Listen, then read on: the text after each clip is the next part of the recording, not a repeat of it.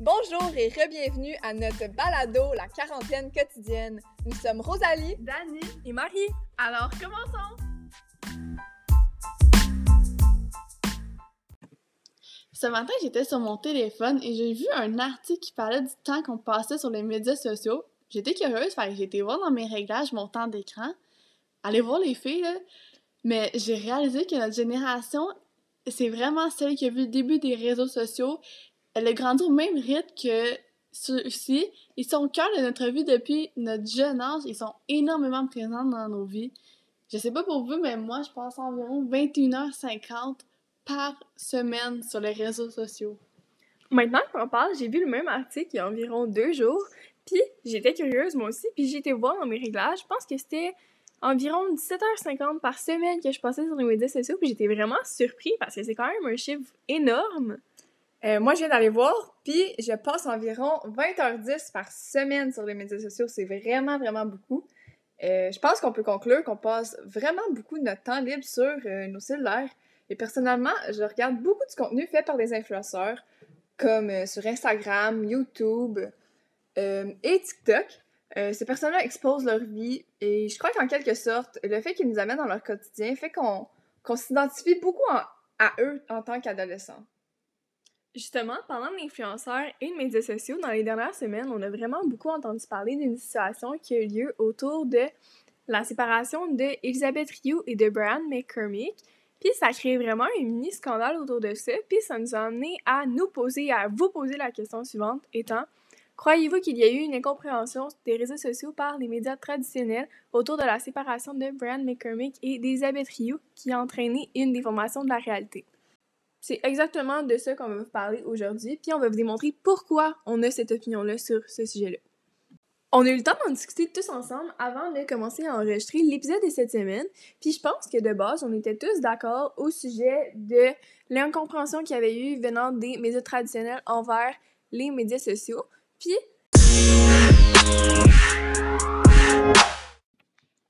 contexte, Elisabeth Rioux a partagé au travers de story Instagram avoir été victime de violences conjugales par son ex, le père de sa fille, Brian McCormick.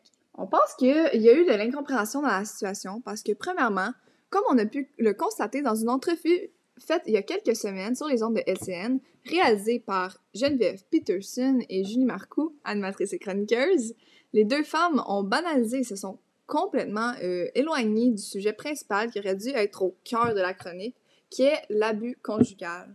Les deux femmes ne soulignent pas le courage que ça a pris à Elisabeth pour dénoncer sur les réseaux sociaux, car ce n'était pas ce qu'elle voulait au départ. Au lieu de ça, elles ont émis des commentaires et des jugements sur Elisabeth, alors qu'au contraire, je pense qu'on devrait utiliser l'exemple d'Elisabeth Rioux dans une situation comme celle-là pour dénoncer.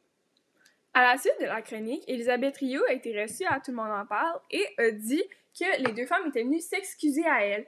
Et elle a aussi mentionné que les deux femmes avaient dit qu'elles étaient féministes pour s'excuser, j'imagine.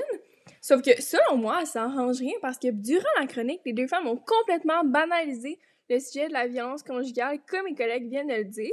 Ils ont même été jusqu'à faire des commentaires du style de Elle aurait dû appeler la police à la place de faire des stories. Et elles faisaient des commentaires que je qualifierais de déplacés. Elles ont usé de phrases dans le style de Me semble que c'était moi. Selon moi, c'est vraiment facile de dire qu'est-ce qu'on ferait dans la situation d'une personne qui nous est inconnue. Mais dans la situation, les deux femmes auraient simplement dû faire preuve d'empathie et encourager les victimes à dénoncer leurs agresseurs comme Elisabeth, le faisait en story.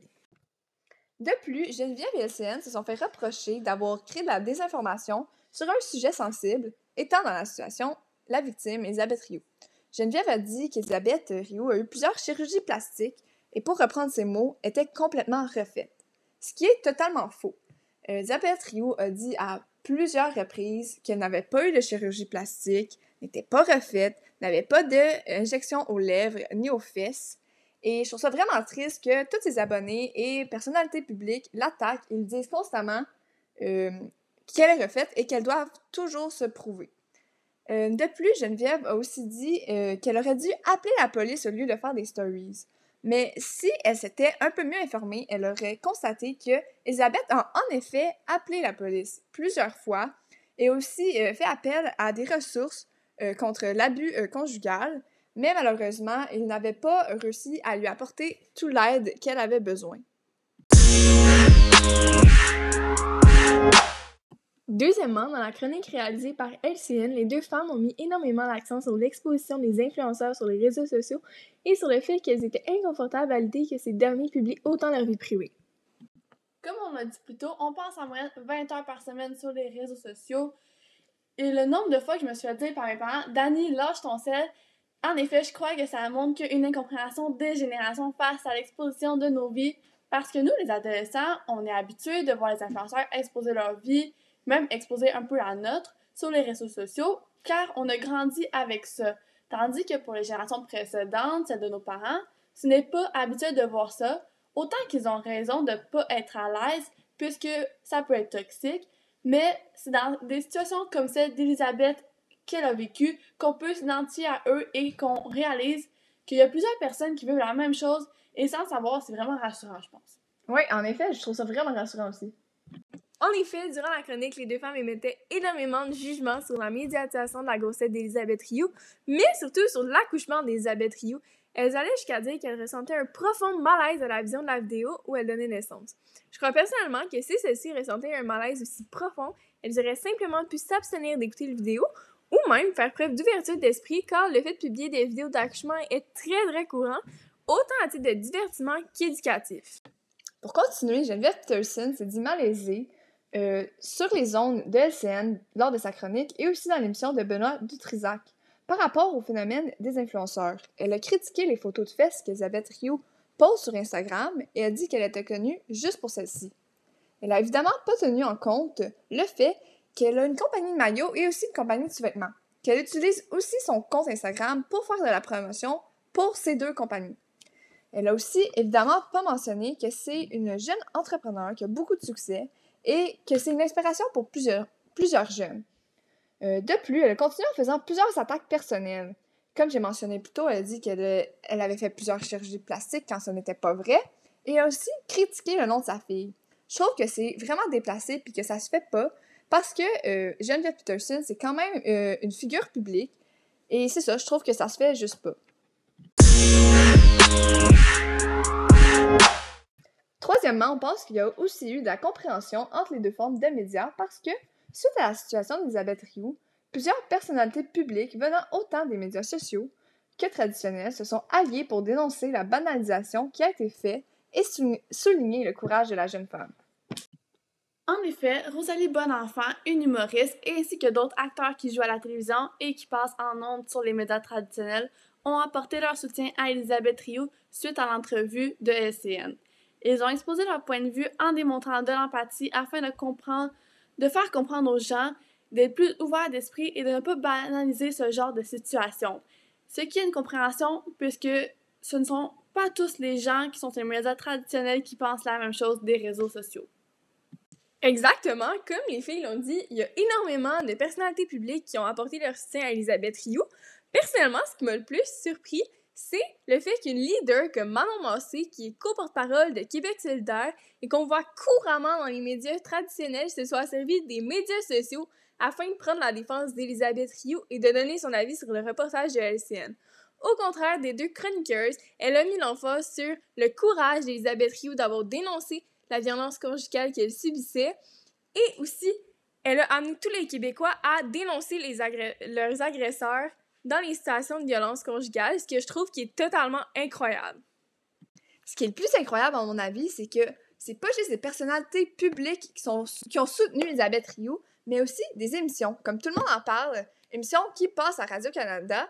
Eux, ils ont invité Elisabeth Rioux sur ces ondes et ils ont offert une plateforme pour parler de toute la situation. Je trouve que c'est vraiment une preuve d'ouverture d'esprit euh, des médias traditionnels envers les médias sociaux.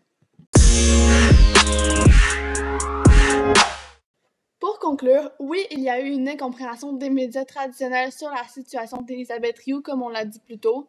Les deux femmes d'autorité ont porté des jugements ouvertement et sans rechercher réellement la vérité de leur information, et ce, en ondes ou nouvelles. Malgré tout, plusieurs personnes ont démontré leur soutien et ça donne de l'espoir sur l'ouverture d'esprit des gens pour l'avenir. J'espère vraiment que dans le futur, il y aura plus de banalisation faite par rapport à l'abus conjugal, car je trouve ça vraiment terrible. Au Canada, en 2016, 51 189 victimes de crimes entre partenaires amoureux ou ex-partenaires amoureux ont été rapportées au service de police. Puis ça, c'est juste ceux qui ont été rapportés. Parmi les victimes, on comptait 40 608 femmes, ce qui est 79% et 10 581 hommes, ce qui est 21% Quand cette sorte de situation se fait banaliser, ça décourage les victimes de ces abus à dénoncer. Donc, j'espère que dans le futur, tout le monde sera capable d'apporter son soutien sans apporter de jugement.